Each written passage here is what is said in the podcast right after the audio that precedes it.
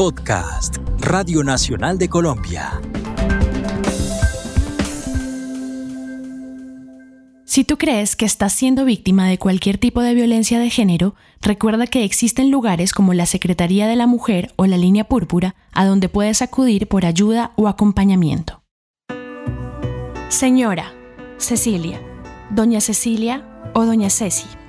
Estos fueron algunos de los nombres con los que comenzó a ser conocida Cecilia Fonseca de Ibáñez, esa mujer de la radio que en la década de los años 70 se convirtió en oídos y voz de muchas otras mujeres buscando consuelo en sus palabras.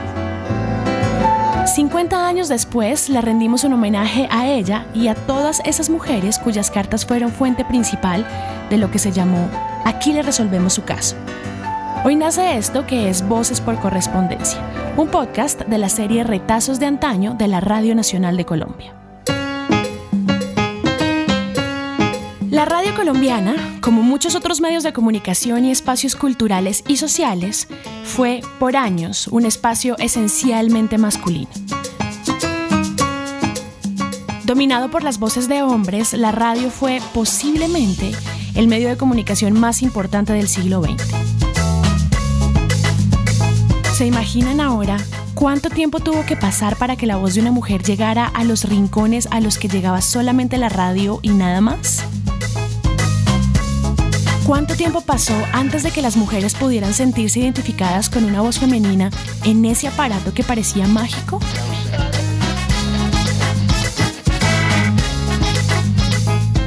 La radio aparece en Colombia en los primeros años de la década de 1920 y la que se conoce como la primera locutora femenina vino a llenar la radio barranquillera hasta 1929. Su nombre era María Emma Rebollo Samper. Después de ella, por supuesto, llegaron muchas más. Voces que con el paso del tiempo se convirtieron en referencia femenina para las mujeres del campo, de los rincones alejados de las grandes ciudades, a donde lo único que llegaba era la radio. Cecilia Fonseca de Ibáñez fue una de esas voces, una mujer que se consolidó como la voz femenina de la radio colombiana.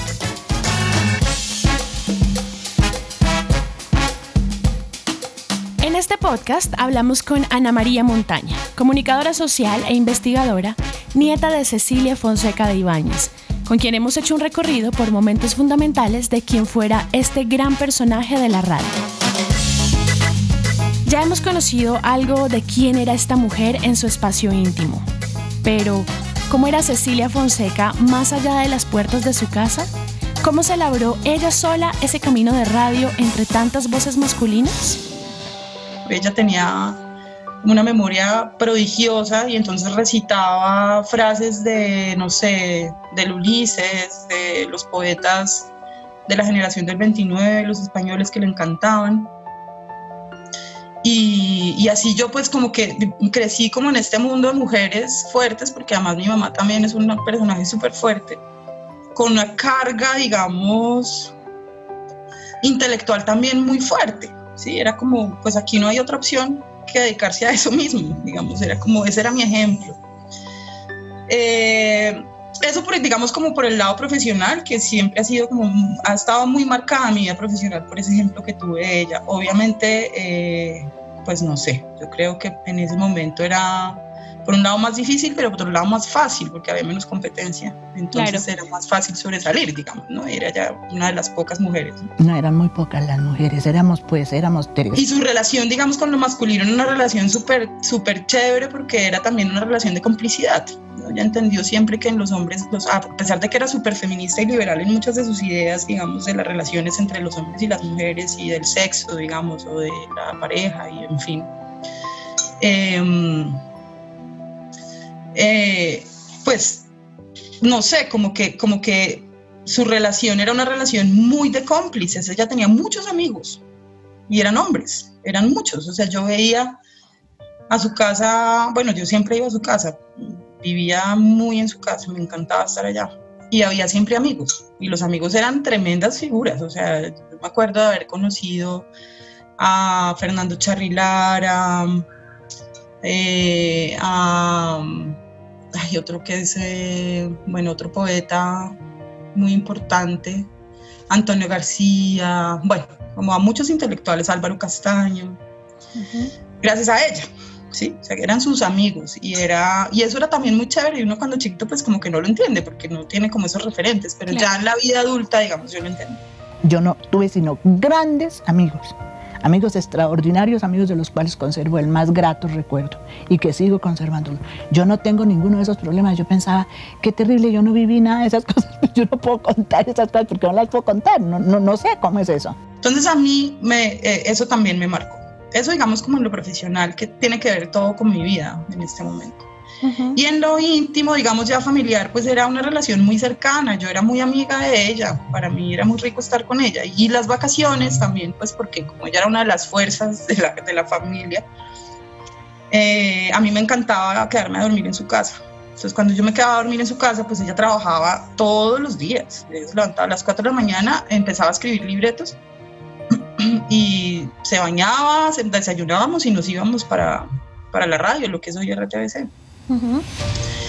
Y esa fue como una experiencia para mí súper bonita porque allá yo conocí los estudios de radio, ¿no? Como lo que significaba hacer radio, eh, era súper emocionante. Y aunque Cecilia Fonseca de Ibáñez haya tenido la oportunidad de acercarse a un círculo social en donde predominaban las figuras de los hombres, lo cierto es que en esos lugares desde donde le escribían las mujeres, Subachoque, Ibagué, Guamal, Cibaté, ella ya se había convertido en la mujer con la que todas las mujeres querían hablar.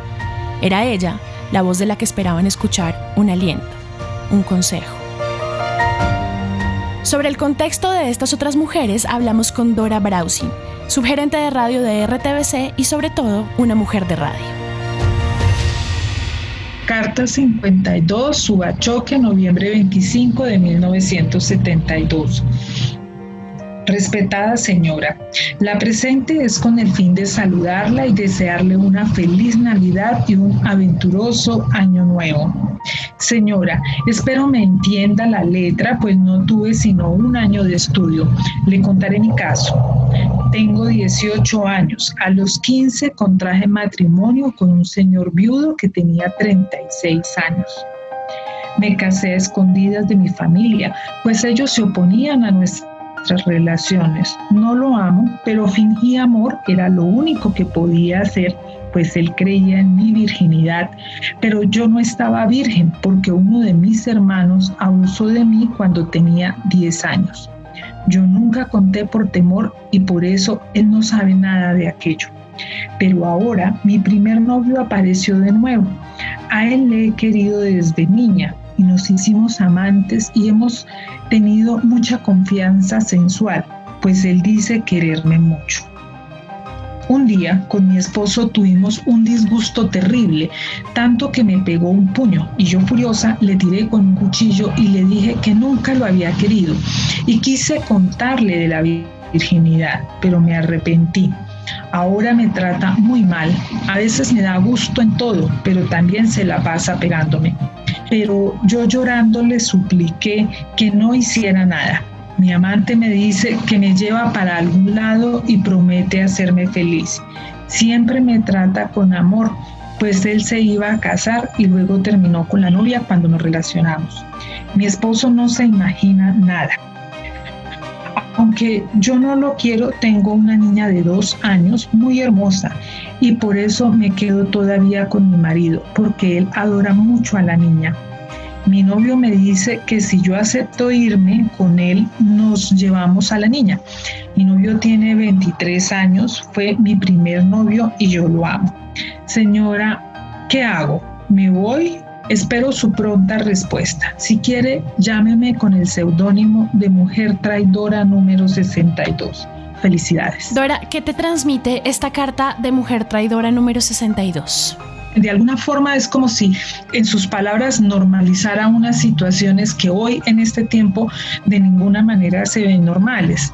Entonces, pero aún así en el tiempo en que ella las cuenta hay dolor y lo que le transmite a uno es dolor, es soledad, es la necesidad de encontrar una mano amiga, un apoyo que te pueda yo creo que más que un consejo o que una respuesta, lo que esta persona necesitaba era un abrazo realmente.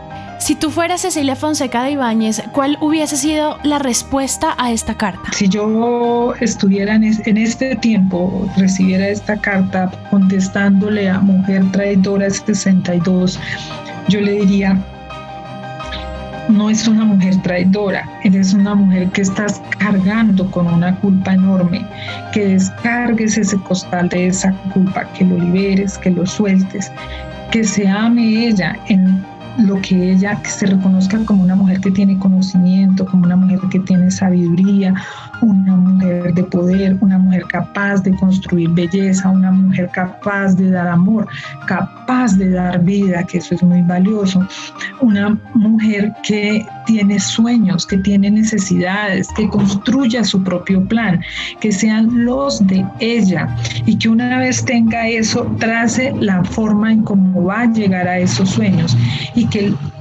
su día a día, su levantarse sea buscar ese propósito, ese sueño. Y que las personas que ella ponga en su entorno, con las personas que ella comparta en su entorno, sean una decisión de ella, no una dependencia de alguien, para que así pueda tener una, una vida más digna, que busque siempre en la vida la dignidad, que es una persona digna, ¿Tú crees que algo tienen que hacer los medios de comunicación con respecto a las denuncias de los casos de violencia de género que se dan hoy? Tenemos eh, contenidos eh, regulares, continuos, que están explicando a las mujeres cuáles son los derechos que tienen, cómo actuar en determinadas situaciones, a qué entidades acudir para poder reclamar sus, derechos, cuáles son los instrumentos que tienen para eh, poder requerir o demandar lo que, a lo que tienen derecho, básicamente. Ese ejercicio sí lo estamos haciendo. Mm, de hecho, ahorita hay una línea fuerte de trabajo sobre el tema del feminicidio. Si tú ves en esta carta, aquí hay unos eh, elementos que podrían decir que esta mujer puede estar corriendo riesgo en su vida, ¿no? Entonces se están atendiendo, digamos, desde esa perspectiva con profesionales, con las instituciones que están manejando estas temáticas para poder desde la comunicación brindarle a las mujeres herramientas para que mm, puedan eh, tener información que les permita minimizar al máximo situaciones de agresión, de violencia o que incluso pues puedan terminar con su vida, Dora, te agradezco muchísimo por regalarnos este espacio para hablar sobre radio y sobre feminismo y además por la oportunidad de adentrarnos en las historias de vida de mujeres tan importantes y poderosas como lo fue Cecilia. Entre Cecilia Fonseca de Ibáñez y las mujeres remitentes comenzó a construirse un lazo poderoso, una relación de cercanía a pesar de tantos kilómetros que en muchas ocasiones las separaban. Había un vínculo en el simple hecho de saberse mujeres en una tierra de hombres que le permitió a Cecilia ser confidente de tantas. A esa unión femenina también le rendimos un homenaje en Voces por Correspondencia este podcast de la serie Retazos de Antaño que tú puedes conocer completa en nuestro Instagram Radio Nacional Co. Nos escuchamos en un próximo capítulo.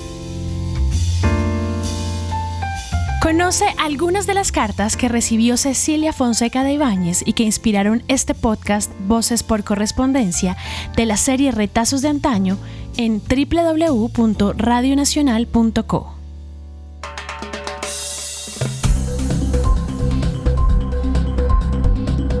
Este fue un podcast de Radio Nacional de Colombia.